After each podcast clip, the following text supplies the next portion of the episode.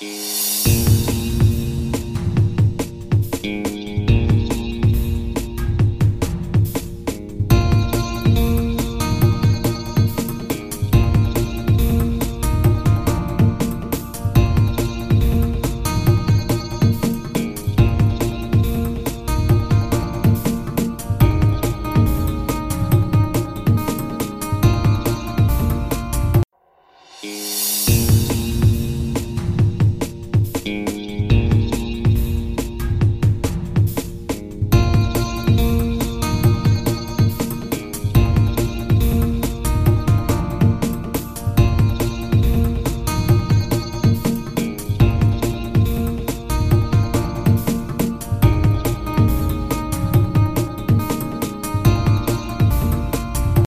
大家好，我是脸男。我是杨，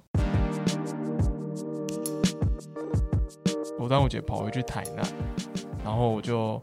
呃，我爸突然跑来跟我说，就他有在听我节目，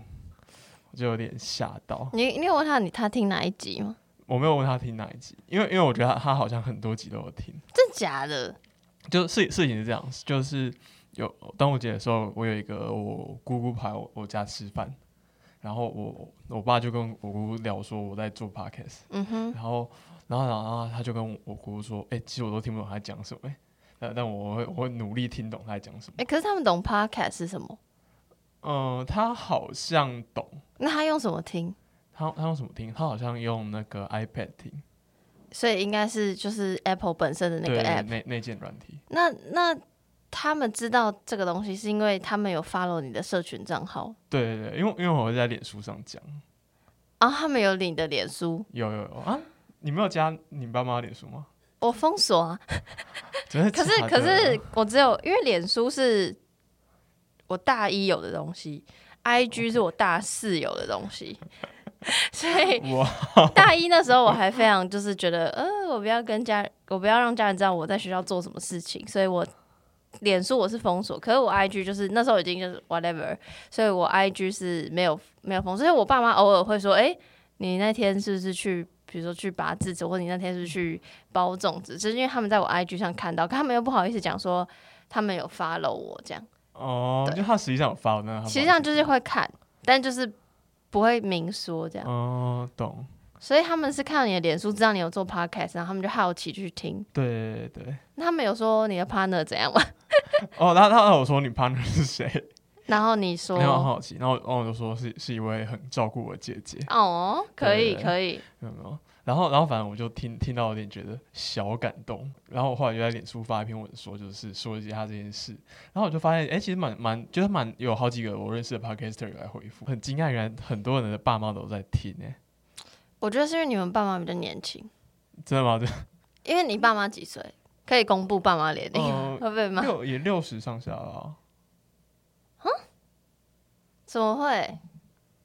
怎么会跟我爸妈差不多？因为因为因为我爸妈比较晚生小孩，哦对，OK，哎、所以我们这段在讨论他们的，他们也会听到。会 Oh my god，Hello，叔叔阿姨好。OK，所以姐你妈没有在听吗？没有啊，他知道我在做一个类似像广播的东西，然后又因为我自己的节目是弹性的嘛，所以他会就说最近在忙什么，就说我的节目，然后他就哦，然后就问一些别的事，啊，就他就会跳过，因为他也不知道他也不知道怎么问。哦，那你以前真的不在拿一本书来教育他吗？对，可是我只是给他看，说我最近在看这本书，然后他说哦很不错，然后因为那是讲小孩的性教育，所以他就说哦以后可以给我姐看，因为我姐就是人妻嘛，即要为人母这样，所以他就是、他不会往节目的方向讲，可是他比如说大概知道，比如说我办包场或干嘛干嘛，可是他不会讲到节目，也不会讲到说要听或什么的，他觉得那是年轻人在做的事情。他会觉得很尴尬吗？还是怎样？我觉得他只是觉得他不懂吧，嗯他就不会特别想要干涉我做什么事情，因为他如果问我，我其实在家里我就会觉得很不耐烦，我就说你自己 Google，啊，好不友善哦。没有，就是有要看他问的 timing，我那天心情好不好，跟他问的方式，就他如果问我。A B C，然后他 ending 就说，所以你什么时候开始找工作？这种话我就会很哦累这种受。很烦。对，可是如果他像那天我给他看书那天，是因为就是我们俩沟通都很良好的状况，我就很愿意跟他讲说，比如说我在干嘛，然后我想要讲的是什么什么之类的。OK，、嗯懂。对，然后那那天我姑姑就问我说：“哎、那你有没有想过去当 YouTuber？” 因为她跟我说，现在小学生的梦想都是当 YouTuber，、欸嗯，真的。好扯哦！我记得我小时候梦想不是大家是什么当太空人，还是当总统之类的吗？哇哦，你的梦想好远大！我啊小时候可，是不是很多人小时候梦想这样吗？我小时候想当老师，后来高中就不想了，高中就想说就是有工作就好。哦，高中就体会到社会现实。我哎、我然后我一多少一五年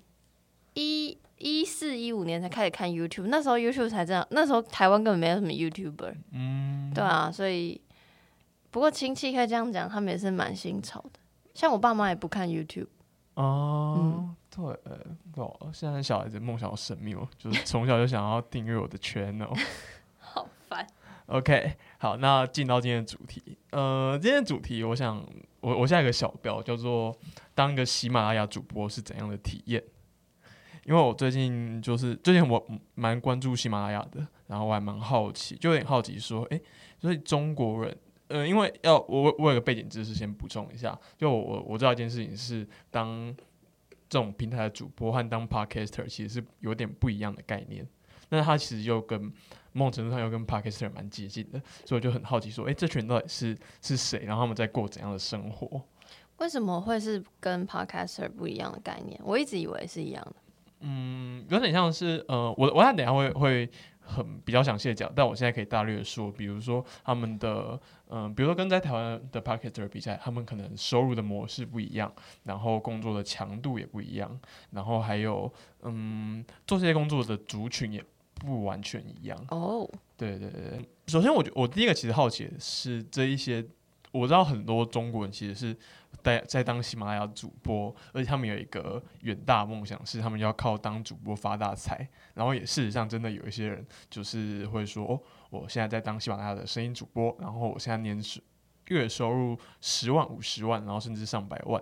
然后我就有点好奇，呃，他们会用这样的美好的图像去，就是说哦，我当主播很有前途，但我会好奇说，实际上这些人是谁？嗯、我自己翻了很多类似的访谈或者是第一手的资料，就是他们可能会写说，哦，我当主播同我到现在做了什么，然后我的收入如何。我发现其实很有趣的是，这些人都是一群需要额外的收入的人。没有人不需要额外收入吧？嗯，应该是说，这我也想要，如果可以。呃，应该是说比特别需要。OK，对对对，就比如说你可能今天有一份呃月薪十万的工作，那你就不会哦，就变得可有可无对，可。有可无。那这群人是比较是说他们的可能他们的本业是没有办法呃让他们过得还算体面的生活的，嗯对，或者是说他们就是呃他们有可有可能比如说像我等下会提到有的是剧场演员，然后他们就是在剧场其实很穷，或者是有的是妈妈。然后他们想要，他们算是全职妈妈，那他们想要在就是家家里照顾小孩之外，额外有一份额外的收入，所以他们就会想说，好，我要投入做主播来赚钱。像有一个妈妈就说，哎、我平常都已经在，我每天都在给我女儿讲故事，那我既然都要讲，那我为什么不要直接把它录下来拿来赚钱？我觉得有一个蛮有趣的特征，像主要是这群妈妈，她们有个特征是，她们其实是都会常在说，哦，我最大的困难其实是我找不到适合的录音时间，还有录音空间。就是孩子睡的时候应该就可以吧？对孩子睡，然后或者是呃，录音空间其实比较麻烦，就是你不能在小孩睡觉的房间录，就、哦。对你也不能在你的卧室录，你可能就要额外找一个小空间去录音。然后我以我以前看很多那种呃女性作家，其实会有很类似的经验诶、就他们可能都是生了小孩之后，然后就要找那种非常非常非常非常努力的找一些空隙，比如小孩子睡了，或者是说小孩子刚好吃完饭，嗯，然后再来找一些空隙来写作，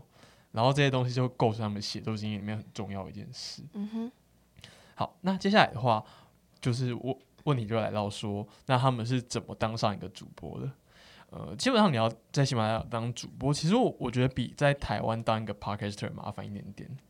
你要先通过实名认证，你说喜马拉雅平台需要认证你是谁？对对对，就你要上传身份证。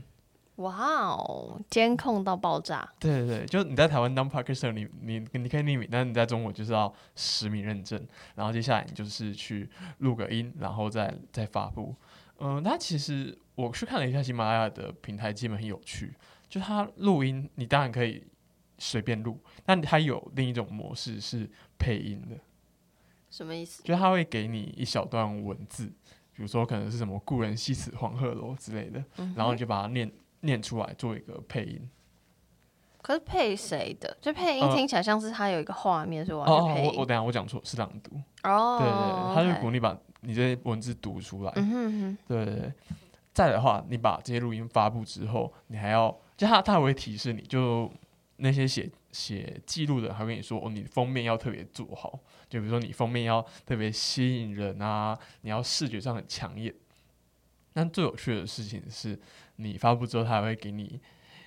因为中国录音的人太多了，嗯，超多。对，所以你他会直接给你三十块人民币的预算，就是平台会给你三，你新成立的，他会给你三十块人民币的预算，你可以下广告。但有用吗？三十块？呃，他说大概一万曝光吧。哇哦，对，他说的数字是这样啊，我不太确定实际上是不是怎样。好，那大大概基本上流程是这样，就是你要先认被他认证过，然后你要录音，再发布、上传，再推广出去。那其实我觉得我自己看，我觉得最有趣的部分是他们怎么选题目的。嗯，就是他们很多人都会很强调说，哦，我我是选的对的题目，我才会现在这么有名，或者说这么做的这么好。他们他们心态很有趣，他们就是心态就是你去网络上找一个受欢迎的东西来念，因为像是说，像比如说有一个人他是念鬼故事，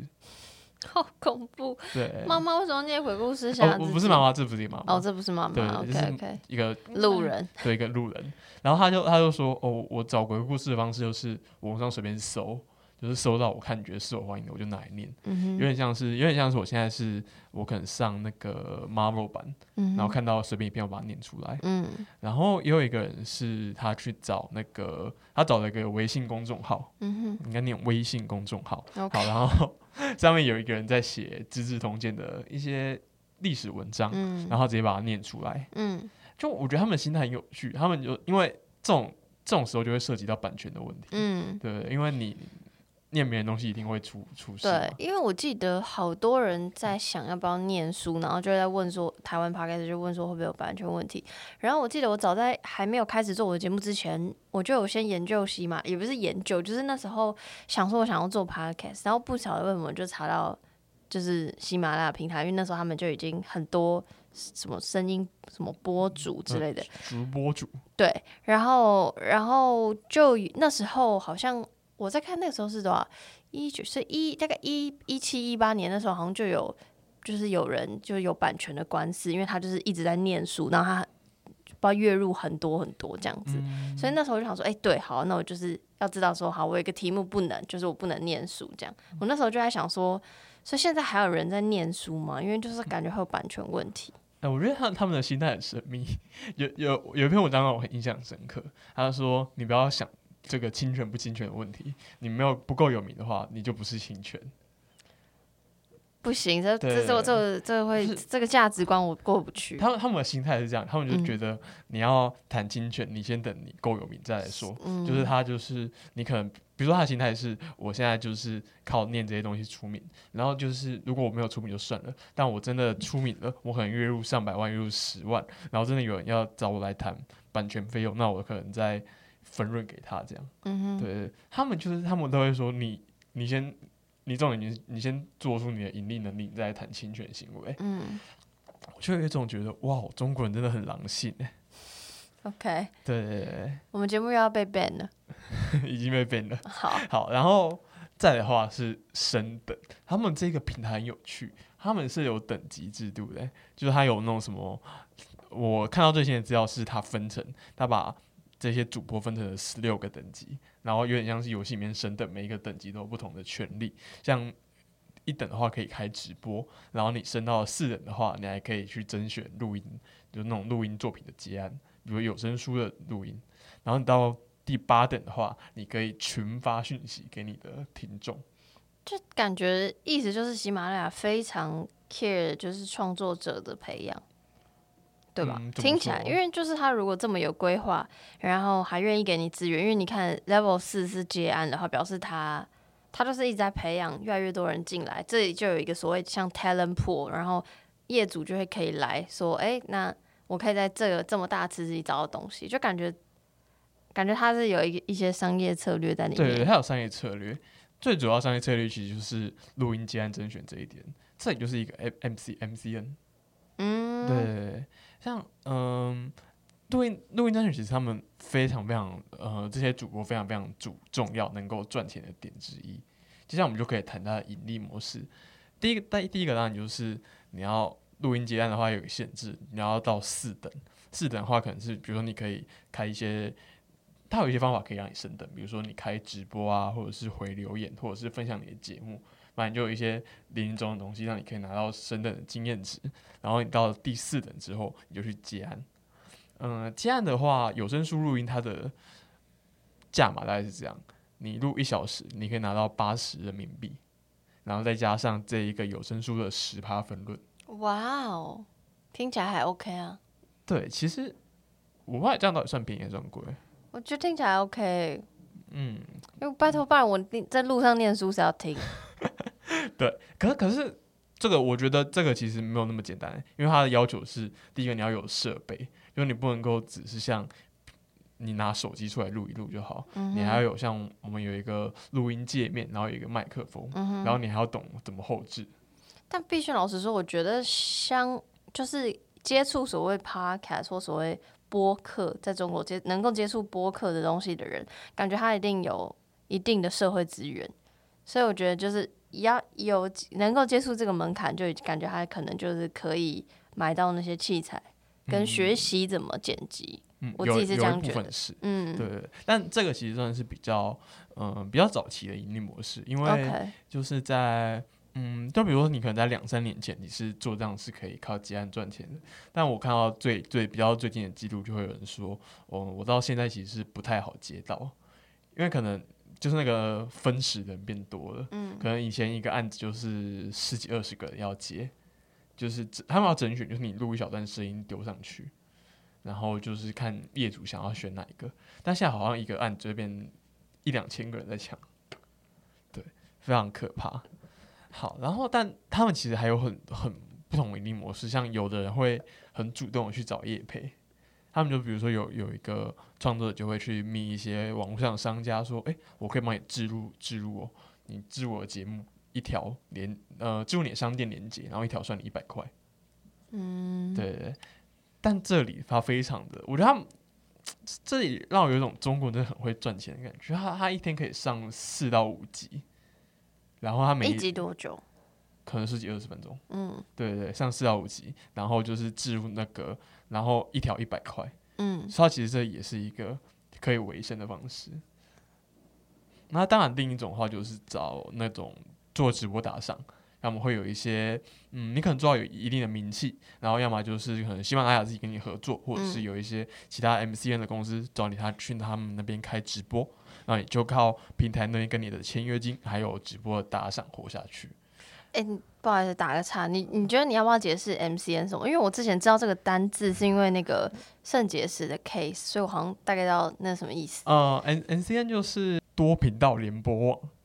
简单来说就是他把一大堆创作者结合在一起，嗯，然后就帮他们开发观众啊，或者是规划节目内容，然后一些合作，嗯，有点像是我觉得你最简单的理解的话就是创作的经纪公司。对，就是其实 MCN 不只存在于所谓 podcast 播客，然后 YouTube 就早期就有非常多，但是呃，早期大家可以去看志奇的一部影片，他在解释就是联播网是什么，然后跟好像当时是肾结石的那那事件，对，那然后个经纪公司好像很正义。对，就是呃，可以看说为什么早期的 YouTuber 都比较愿意加入，然后后期都想要自己出来，然后就是可以，你大家就可以知道 MCN 是怎么运作的，跟为什么小型创作者可能需要，然后大型可能怎样怎样怎样。嗯，对，我会再把那个影片放在 show note。OK。再来的话，另一种很受欢迎的模式是开线上课，这其实跟我们上礼拜聊到有点像，就你可能要有呃，但我觉得他们线上课跟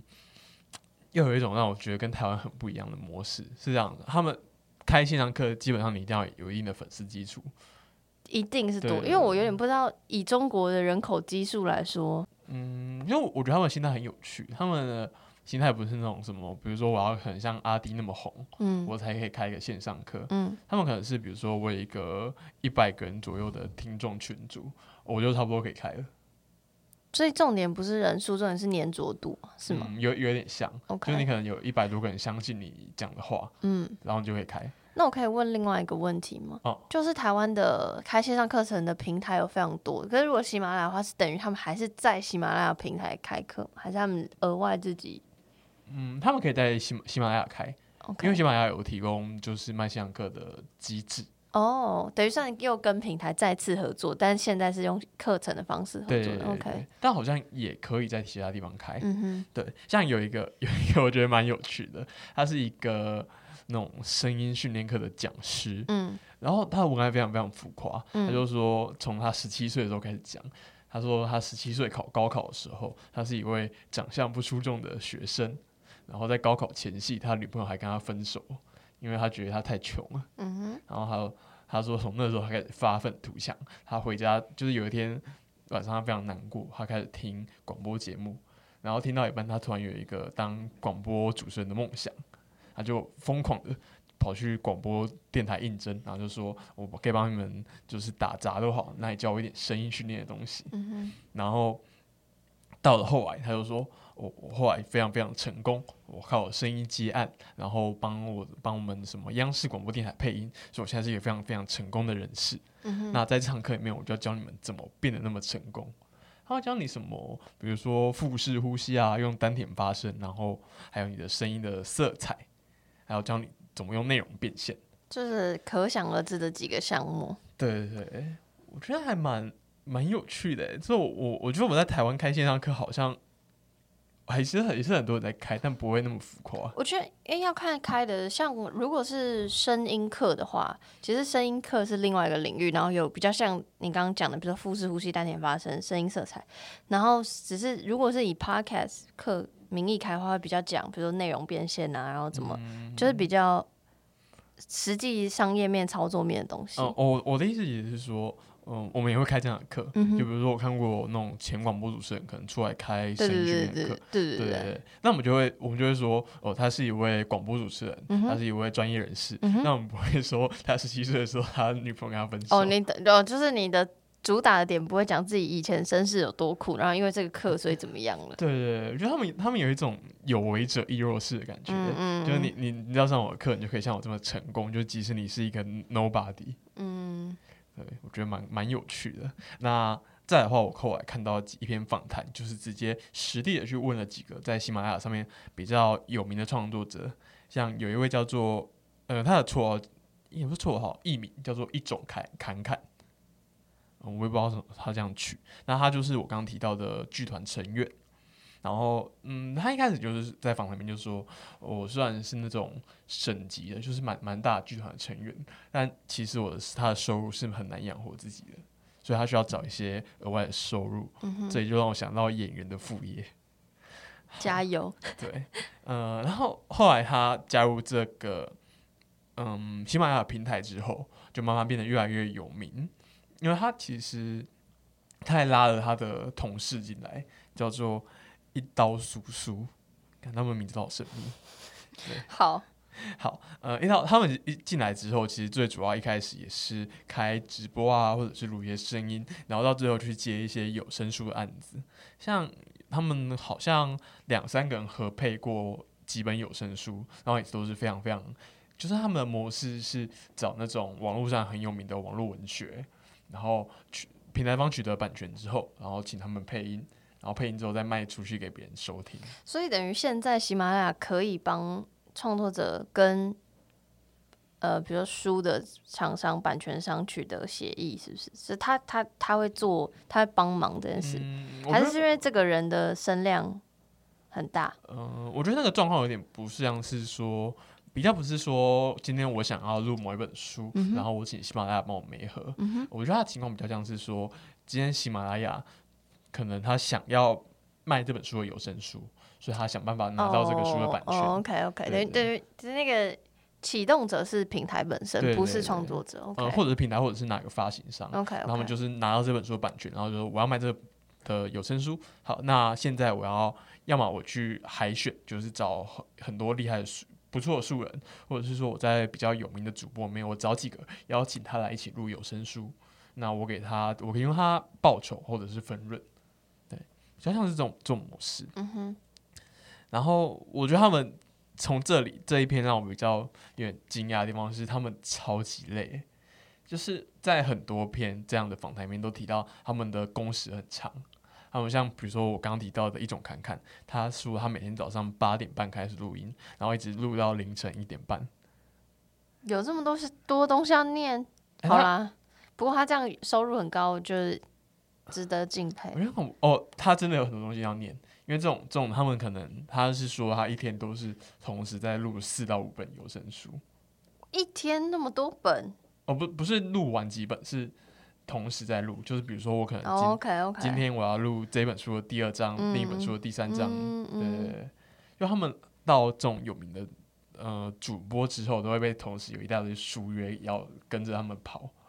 如果他做这很开心，也是蛮幸福的。这样可以同时看很多书哎，突然突然羡慕起来。感觉累到不行。对，然后嗯，我觉得他们其实三号做的有一点点开心，但我又觉得那种开心是有一点让我觉得伤心的。他们是这样，就是那个叔，像那个刚刚提到一刀叔叔，他粉丝破百万的时候，就有很多他的粉丝非常高兴，帮他祝贺，然后还在。呃，他们平常会开直播，然后我们就在直播间剪了一小段音档，然后就是一大堆粉丝，然后每个人各讲一句话祝福他，在里面放，然后叔叔就觉得非常开心，就是即使在那天好像是大年夜，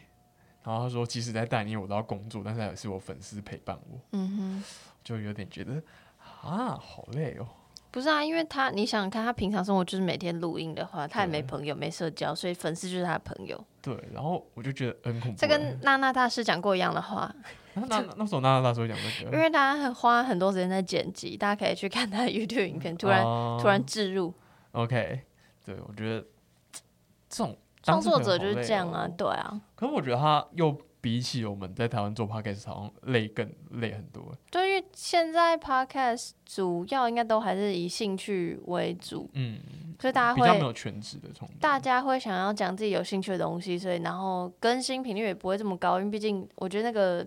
那个什么 base 那个观众听众群还没有那么大，可是因为中国就是已经发展很久了嘛，嗯所以我才有这个市场，他就有这个需求，所以他们就必须产出这么多东西。当然他们自己也听看起来很开心啊，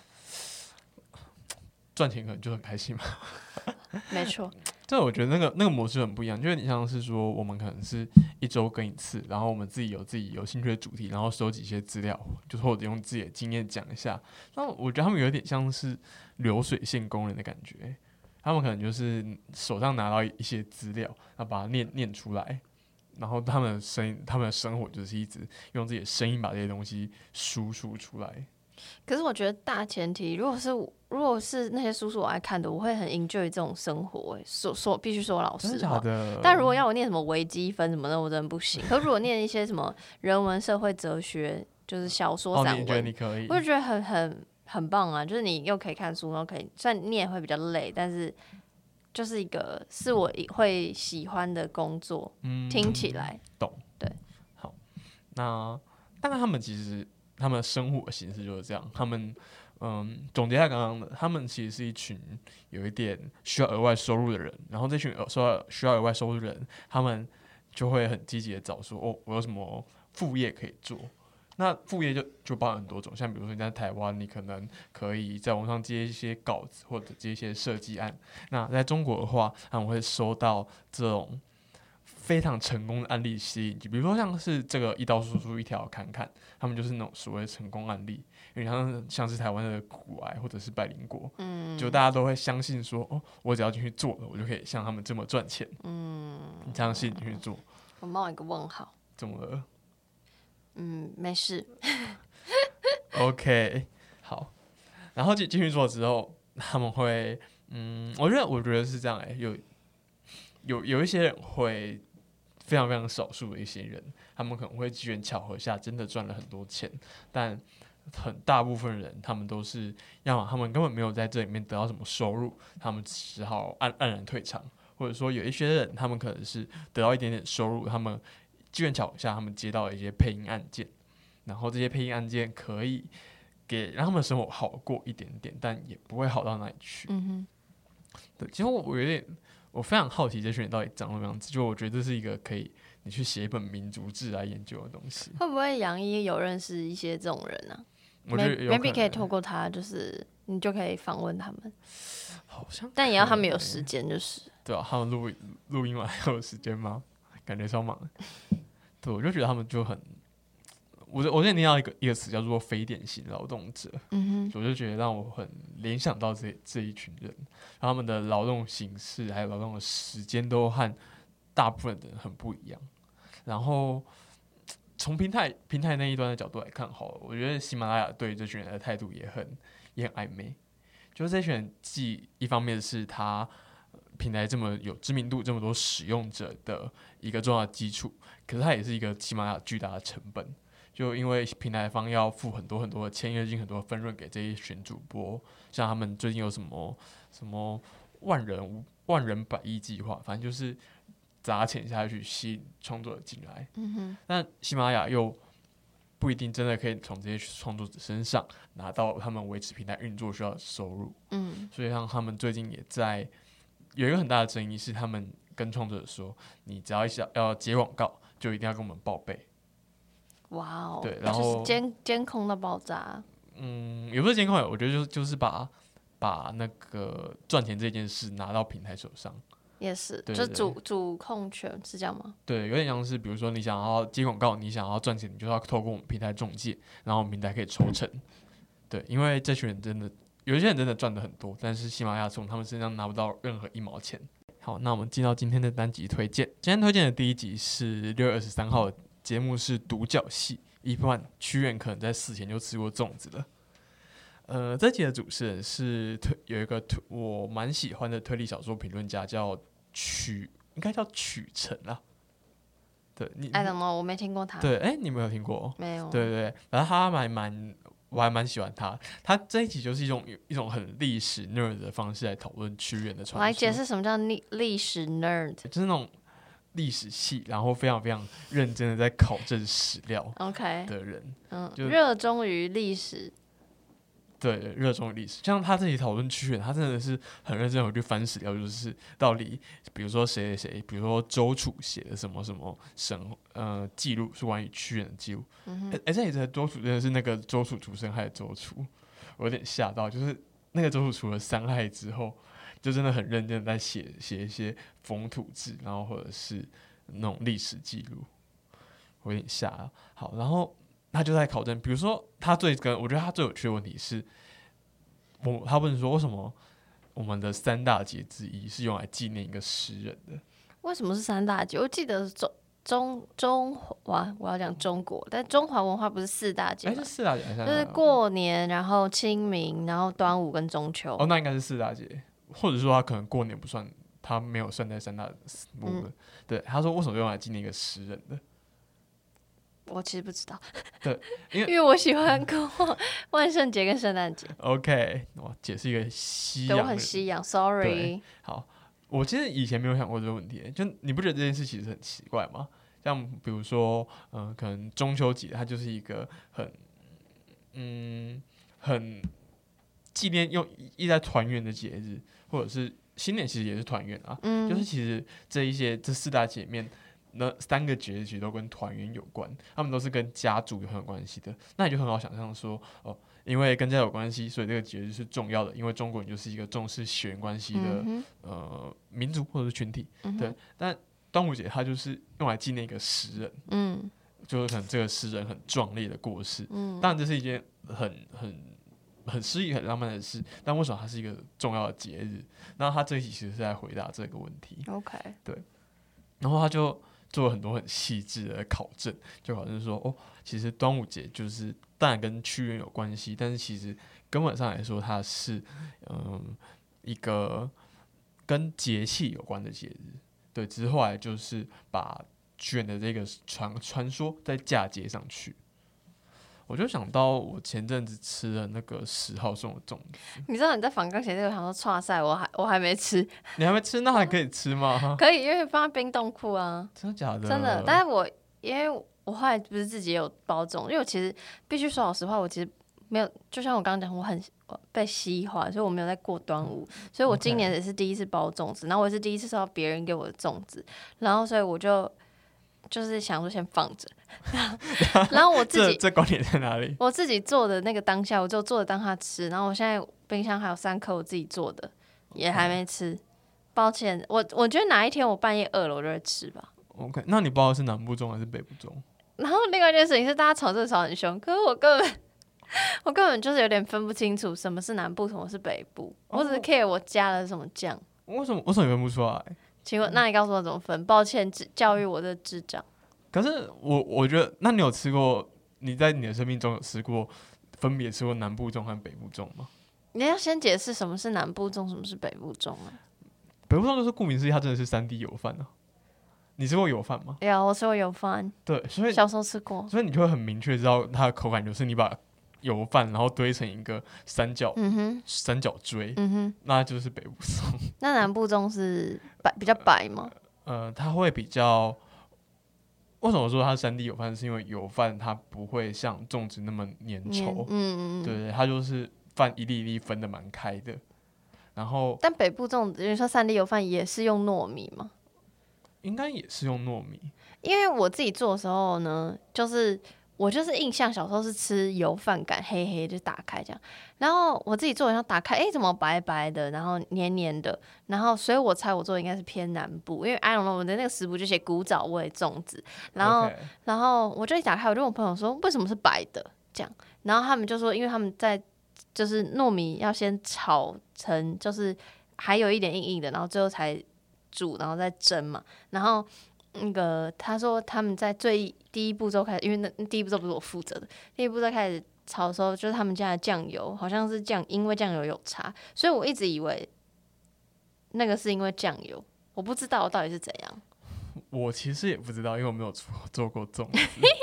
对对，真的很困难，真的不要不要做好不好？各位，你去买那个厉市场厉害阿姨做的就好了。你们做很困难吗？就是都包很丑啊，然后就不会绑那绳子，绑的像 S M 绳子那样，就是乱七八糟。然后 你说你那绳子绑一个龟甲夫之类的，因为没有那么困难，只是我的意思是就没有办法绑的很美。然后然后打开也不是三角，就好勉强已经捏成三角形。大家都说我很会包，但是你打开那它就会，要不就粘在叶子上，要不就反正就是不知道为什么就是。它不是三角形的样子，嗯，对。但重点是我吃的那个偏黏，然后不太是我以前小时候吃你所谓三 D 油饭的长相，所以我猜应该是偏南部。我猜那个食谱应该是偏南部，应该是应该是北部真的不行。觉得你只是你只是要置入你你不喜欢对对 OK。那那其实这这一集结尾就是屈臣也是说，他觉得大家在争论南部中北部中这件事情是好的。因为他觉得，嗯，他觉得以前的端午节，然后大家都在讨论屈原这种很很中国的东西，但当我们现在开始变到南部中北部种的争论，focus 上食物，对，focus 上食物，就是有点像是我们会从这个过程中建立自己的在地的认同的感觉。嗯嗯哇，这个结论很不错。对，我觉得还蛮酷。嗯，下一个是六月二十三号的节目《你也喝牛奶》，异兽魔都异常好看，反正我很闲，其实不太闲。嗯，我最近会特别注意到尼尔，其实是因为我觉得他的节目的整个经营策略上开始转变了啊？有吗？哎，没有吗？就像他连标题都变了。我知道他多一个你的次文化，对对，他原本只叫尼尔喝牛奶，后面多一个你的次文化。他可能就想要开始认真经营。对，我最近我最近觉得尼尔有点被激到，哎，他没有被激到吧？我觉得他就是变得更 into 这个 podcast 圈子。就是我觉得他他以前很佛系，他以前就是。录了，然后就上传，然后 show notes 也好像没写个一两句话而已吧，对，甚至不写。可是那个年代这样就够了，硬要人家说是那个年代。对对。然后，因为我我一直以为就是尼尔可能会这样，就是一直这样做下去。他觉得他最近其实第一个他看到他开了 IG，然后节目改了名字，然后我觉得他在节目的整个选题的策略上面也变了。会吗？我反而觉得他还是继续在介绍他喜欢的东西。他，但是他有说他开 IG 是因为就是听众要求，想要有一个地方可以讨论，然后想要更好的找，因为他因为他们自己有社团嘛，但是因为那社团就是脸书会洗掉，所以他们想要 IG 是一篇一篇贴文，那就比较好找到说哪一集是什么。嗯，他们还开了官方普浪。嗯，对对对。那我说的策略变是说，他们除了嗯开始做一些以前嗯不会特别去做单元，像比如说尼尔不喝牛奶这个单元，嗯就是尼尔和我飞谈比较闲聊性的在谈一些他们最近在看的作品，就他们已经发发展出一个和以前不一样的形式，嗯我就觉得很有趣。就是我在一直在观察尼尔的变化。尼尔就是棒，我姐是尼尔的粉丝、欸，我超超级是的，而且我超感谢他，就他在我很小的时候就就邀我上他节目，所以我就觉得天哪，你知道我是谁？我觉得很哇，一个小粉丝的心态。快乐，嗯，然后在一起我特别喜欢的地方是他们讨论那个，反正我很闲的那一段，嗯，因为真的很棒。对，因为我非是那个反正我很闲超级早期的粉丝，因为我在追他的那个，就他平常在普普浪上面写一些整理串，然后他就会在里面很认真的写说，哦，反正我很闲最近又上什么片，然后我的想法是什么什么，就他甚至是反正我很闲的，她是一个腐女嘛，对，她是腐女。对，她是腐女，然后她甚至会喜欢反正我很闲的那对 CP，、嗯就是乐咖和钟家博，嗯，就有种哇哦的感觉。对，就想哦，原来这种这个在腐女眼中也是可以成立的。可以可以。对，特别是他们最后讨论到那个角色一个角色冲突的感觉，嗯，就是反正我很闲的那两位主角，他们在他们的影片里面是一个很很突破常规，或者是很一个很戏剧性的人，但他们到了他们有了自己的粉丝社团，有自己的线下活动，他们就要又变成另一种很认真跟你论述、跟你沟通的角色。然后在粉丝眼中，我觉得真的是一件非常有趣的事。那那中间会出现一种冲突感，就是他要继续维持影片里面的形象吗？然后就是可能那么那么的戏剧性，那么的疯狂，还是说他们要 认认真真的跟你讲，然后讲他们的理念是什么？但这样子的话，他们那个人设好像又跑掉了。可是我觉得，我觉得现在，尤其是这个社会，身为就是我们每天在看 YouTube 的人，就是你，我觉得你要意识到你在看的 YouTuber，他私下应该不会百分之百是他片子里的样子，尽尽管他拍的可能是 Vlog 或什么的，就是他在私底下还是会有他的那个样貌。我觉得大家不要太觉得说他就一定是那个样子，就不是有人，不是每个人无时无刻都这么疯，或是这么这么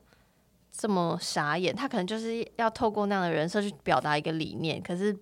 可是那个那个。我费也讲啦，就是因为爆红之后，有很多东西不是他们自己能够控制的，他们也因为他们的人设的关系，所以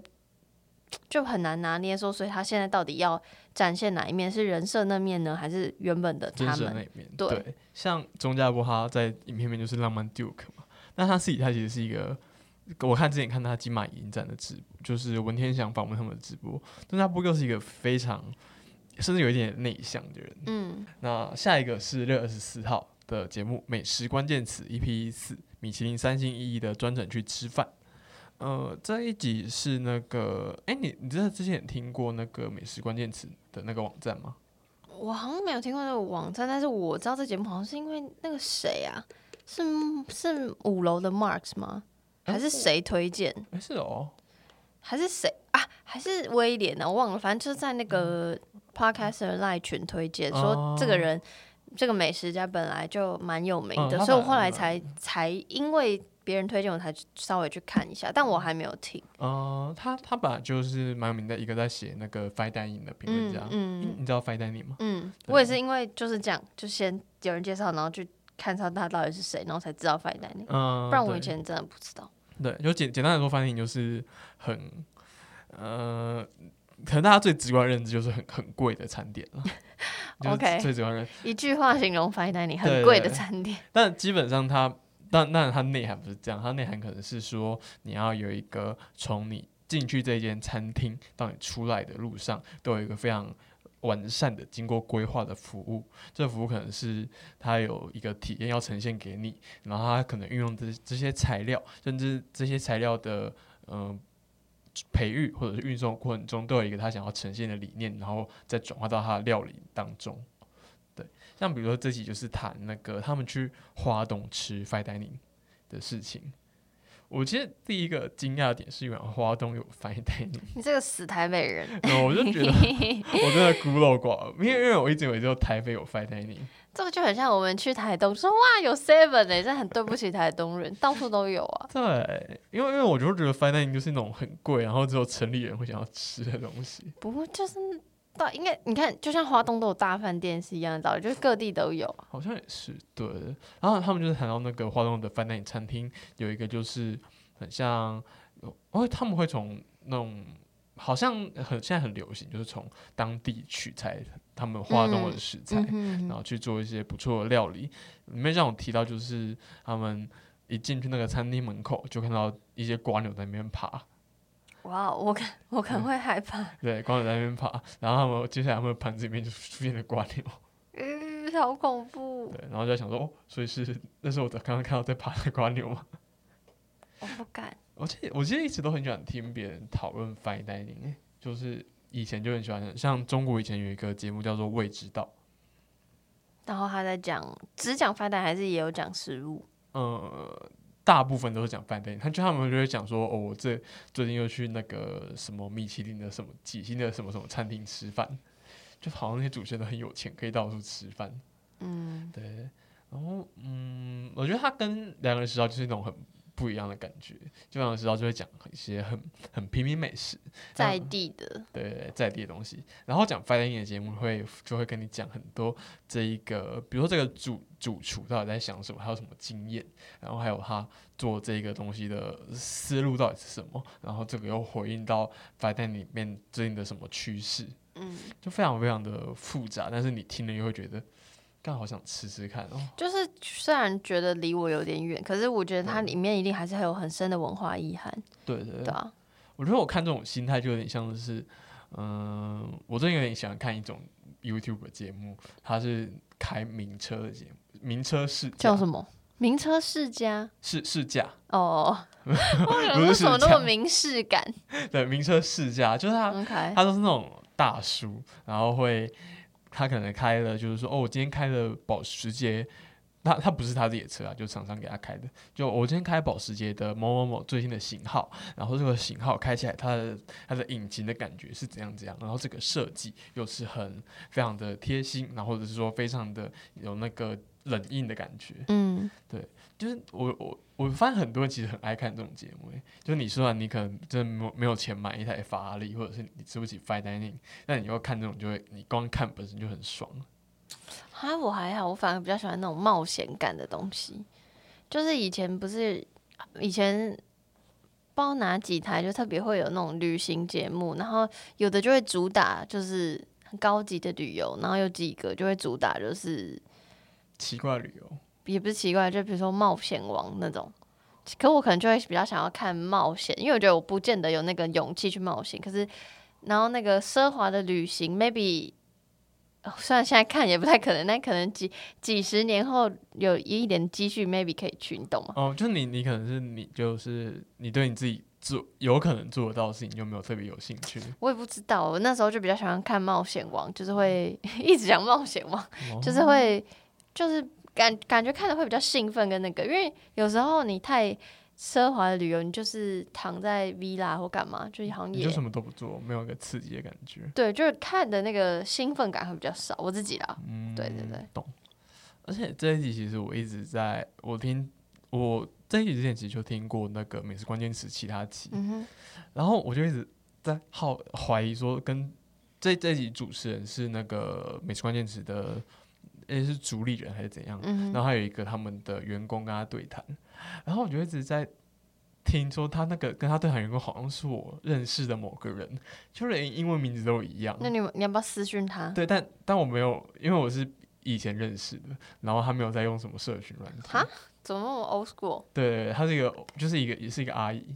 ，OK 对，然后一个 old school 阿姨，然后我就觉得，看我我真的很好奇是不是我认识，我知道你写信给写信给他们，写信给美食关美食 关键词，我要特别做这种事吗？可以啊。你是说我要请你过去你就说我是听音脸男，然后我介绍你们，然后我想知道那个人是不是谁谁谁这样。那我会傻眼吧？这样你下集就可以公布说到底是不是？对，我觉得我真的超级好，因为因为我就想说，哎，世界上会真的会有两个人，就是名字一样，然后声线又那么接近？有可能，这倒是真的有可能。真的假的？我不知道啊，我我我很神秘。好，下一个节目是我推荐的，是午后女子会六月二十四的节目，然后是第三季的第九集。当历史碰上饶舌，关于美国十元纸钞帅哥的音乐剧《Hamilton》汉密尔顿。然后为什么是十元纸钞帅哥？因为他是美国十元纸钞上面的印的那个人，然后那个人是少数。你去看美国的钱币，就少数。头像是比较年轻一点点，所以相对比较帅。比较年轻一点，就是他其实相对比较早过世。嗯，那他是谁？他就是其中，因为美国有很多国父，然后他是其中一位，算是开国的元勋之类的。对对对对。然后我其实这集算是私心推荐，因为我最近在想，每次在听听不，每次在想我在听别人要介绍什么节目的时候，我就想说我尽量不要介绍我介绍过的节目。然后我也听了很多新的节目，但比。不知道为什么，就是我最近听的新节目，可能就是都比较闲聊一点，所以我没有办法找到好的音赛或什么的。虽然今今天今天就是这也不是什么好的音赛，我只是私信推荐。然后的原因是因为我个人非常喜欢音乐剧。但是台湾其实，如果你比较没有机会出国，你再怎么喜欢音乐剧，你就是网络上一些资源可以看，但大大部分都是片段片段。对对对。然后我自己是刚好有有幸之前五四五年前有去英国，然后因为我跟你讲，你要看音乐剧，你要不就是去纽约嘛，百老汇嘛。对，然后要不就是去英国日伦敦，然后所以我那时候去英国，然后我就看了。好像看了 Wiki 跟 Billy Elliot，反正就是你知道看那个，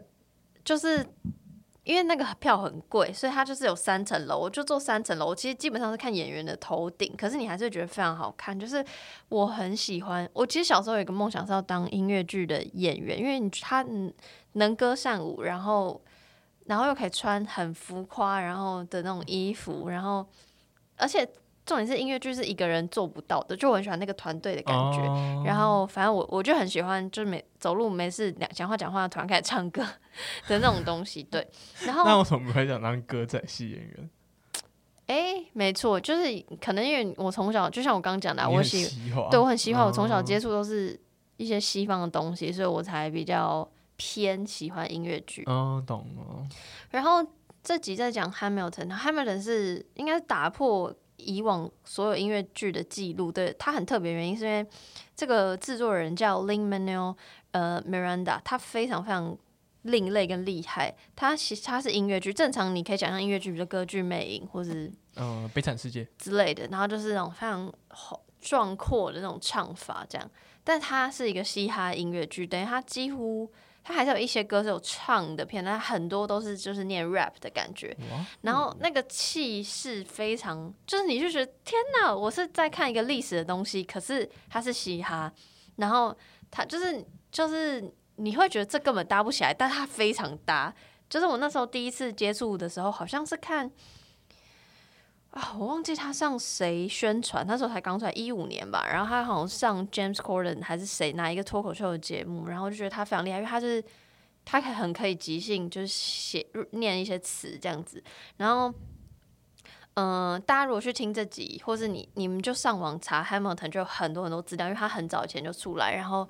嗯，他零九年的时候，就是 Lin 这个制作人，他在零九年的时候其实就写了一点点。他就是度假的时候看了一本书，看了这个 Hamilton 这个这个不是很红的的作品的开国元老的的传记，然后觉得哎这个人传记很酷，然后他就是写了算半首一首歌，然后临时被也不是临时，就突然被呃那时候还是奥巴马，然后总统然后邀请去白宫表演念一段 rap，然后那时候就这个影片。网络上也找到，就大受欢迎，然后他才慢慢发展出好，然后把它写完，然后可能他的歌可能都花个一年两一年两年才写一首歌，然后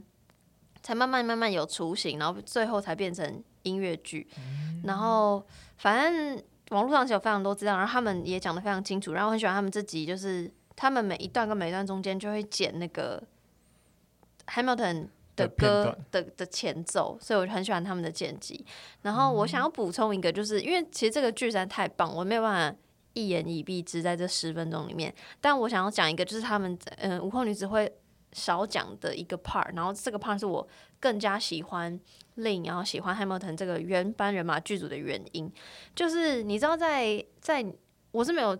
呃在纽约看过了，因为我没有去过纽约，然后在纽约看百老汇，听说就是前面的票就是非常贵嘛，像我刚刚讲的，然后那个票他们会通常会留一些位置，然后那些位置就有点像。你可以乐透可以抽，你可以用非常低价的方式买到，然后好像叫什么 lottery 什么什么之类的，然后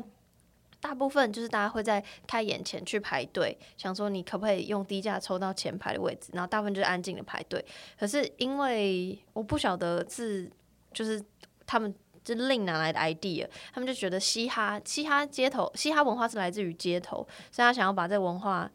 回归到街头，所以他们就在大家排队的时候呢，他们就会，比如说我可能是晚上表演，我下午可能就走出从后门走出来，然后就是你就看到那些就是他们已经很红的演员，就是音乐剧演员，然后就站在那个很巷子小小的门口，然后就开始即兴饶舌，然后每次的每天的主题都不一样，比如说今天可能是所有女性的演员，今天可能是所有小孩演员，今天可能是所有男性演员，今天是谁呃令自己或什么的，然后每天都有不同的主题，然后到最后变成，然后他们这个有一个 hashtag 叫 hashtag ham for ham，就是 Hamilton 的 H A M ham for ham ham 四 ham 这样，然后这个这个有点像把嘻哈还给街头的这个 movement，这个这个小活动已经甚至热烈到，因为其实那个票很难买，嗯，所以变成很多人就是算了，我哦干脆就是我干脆就是去外面看他们即兴表演，反正反正我也一辈子我也买不到。你再也其实你现在真的再也看不到原班人马表演哎、了，为什么？因为他们就是他们总要做其他工作啊，另外很多很忙，哦所以他们会换。就像你看的音乐剧，你用绝对不是最最最原始的那一批人嘛，所以等于他们现在是比我如果没记错，现在应该可能还有在上演，当然疫情期间有取消。我的意思，后来一五年是首演嘛，然后后来几年可能就开始换人，就主角就不是令了，然后也是其他人，但最最最原班人马是最精良的，而且重点是那原班人马，因为其实你你想想看，就是美国的历史故事当然是美国白人。所以，但是他就是说，他觉得就只要你能够唱、能够跳，只要你能够胜任，就是可以来 audition。所以他其实非常多演员都是黑人或者是对都是有色人种哦对然后，呃，我刚刚讲那个 hand for hand，就是他那个活动已经就像我刚刚讲，就是你再也买不到票了，所以已经相当于是厉害到更多人会去街头看这个表演。然后过了一阵子之后，因为太多人挤在那个街头了，所以表那个让那个交通堵塞。然后就被禁止，所以他们后来变成 digital 的 hand for hand，就变成他呃，本来是因为大家要排队要要抽那个票，然后变移到变成呃，你看 Hamilton 的那个 YouTube 频道，他们就有一个 digital hand for hand，就是我好我还特别为了大家额外再录了一个哦一小段的小即兴表演，就是非常日常的，对，就是那个。我不知道，就是如果真的会喜真的喜欢音乐剧的人，或喜哈喜欢嘻哈文化的人，应该会非常喜欢这一集，或是非常喜欢 Hamilton，因为我就是自己，其实我对于嘻哈文化不熟悉，只是我很喜欢他们那种很纯粹的样子，因为他们就是感觉就是他们都非常有才华嘛，然后他们又嗯，我觉得这个理念很酷，就是你把嘻哈融合在音乐剧里，然后讲的又是历史，就是要不是因为这个这个音乐剧，其实应该很少人知道 Hamilton 是谁，对对对，然后再来就是他的这个 side event 又把嘻哈文化回归街头，我就觉得我就非常非常佩服 Lin。然后嗯、呃大家可以随便搜寻 Hamilton 在 YouTube 上有非常非常多片段的影片，就是希望。有朝一日，因为听说要上 Disney Plus，但 Disney Plus 只能在印度跟日本看，我不知道为什么，哎、为什么台湾没有吗？就现在就还不行。好好神秘、哦。对，所以就是希望有朝一日我可以看到，就我现在已经不求，因为我知道我此生再也看不到原班人马，我只求可以看到那个影像，好不好卑微？Disney 了 Plus 拜托，或是 Netflix 拜托。哎、那你有看过摇滚莫扎特吗？没有哎、哎、那你知道这个吗？我好像听过。对，因为我之前也是听我在看剧场朋友说，他是说摇滚莫扎特也是在讲莫扎特的故事，然嗯后也是个音乐剧，但他是用摇滚乐的形式来表，现。嗯，所以我之前看到也是觉得，哎、好有点想来看一下。但是好像这个为什么会这么红？好像就是因为那时候就是比如说你用了非常多有色人种嘛，然后你又进白宫表演非常多次，然后又一票难求，然后又有 hand for hand，我记得是有非常多。呃，而且还要得 Tony Awards，就是音乐剧的奖项，然后所以就变成，嗯、比就是轰回响还蛮蛮大的，比 OK，起其他，比如说像你刚刚讲，可能也有其他比较另类呃曲风的音乐剧，它感觉造成的回响更大。懂。然后下一个有点像零点五，就是我有点不知道要不要介绍，因为它毕竟是六月十八的节目，而且说老实话，整集我都听不懂。这个节目叫做《说说数》，数是数学数，它是第十集，最后一集就来看看怎么证明我是谁吧。然后我想说这个人好另类，因为我看那个他节目每一集的名字都是跟数学有关，他是不是数学老师啊？我就在想是数学老师什么排列组合，然后什么什么，对你知道什么，反正就很另类。然后我就一听，哇，真的是听不懂，因为他就是就没有要管你，就好像用蛮尖，就是他虽然怎么讲，他虽然是用平常讲话聊天的语气，但是他的用字遣词都还蛮艰深的。然后，可是我就觉得很酷，因为我就会想象说有一群很懂数学的人在聊天，可能就会长那样，就好像我会很 enjoy 在看工程师互相说哦这个扣怎样怎样怎样，就讲一些我听不懂的那个感觉，然后我觉得哇这个节目很酷，但我就是真的完全听不懂，那我就很好奇说会不会也有其他科目其实可以这样做。你是说一群很就是很，他们就直接狂丢术语，然后你完全听不懂。对，比如说有有人就叫什么微积分对，我不知道，哎呦，我这边乱讲，我就觉得啊你会想听吗？我不会想听，只是 只是我觉得很酷，就是你很热爱一个东西，然后你热爱到把它录成一个节目，然后那个节目就是在用你平常学习的理论，但是用在日常生活上，可是日常的人如我还是听不懂，哦，就是你知道，我很喜欢这个很吊诡的这感觉。对对对对，而且我有时候我会喜欢，我也喜欢听那种非常非常专业的节目，就是那种专业到完全听完全不是我的领域的像是节目。像我记得我以前听过几一集某一集法律的节目，我忘记非常久远以前听的，嗯，然后我真的是完全听不懂，然后我就会一直在猜猜他们在谈的东西。嗯对，用一些术语来猜说，哦，这个概念可能是讲什么什么什么，讲什么什么什么。我觉得我其实有点享受那个过程。我也是很想，就我突然有点想到像那个什么大卫鲍鱼在火星，就是我觉得他虽然讲的是 kind of 流行次文化，但是就是有有几个时候他讲的词我还是会有点诶，所以是什么？然后啊，就是那那种我要懂不懂的感觉，是有一点会吸引我听下去。虽然这个说说数就是有点太困难了对对对，数学并不是我的最爱，那我就是觉得如果就是有点像是你在 YouTube 上如果看到更。比如说什么，我看到什么专门钓鱼的 YouTube，、我就觉得很酷，因为他就是很喜欢，然后他很 into 他的领域，然后我就觉得，哎、p o d c a s t 现在有这种，我觉得就是可能是一个新的趋势，然后我很期待，就不要再是什么都讲，但是是 focus 在一个一个地方。哦，对哎、这种很吸引人。嗯，好，那我们今天节目就到这边，拜拜。拜。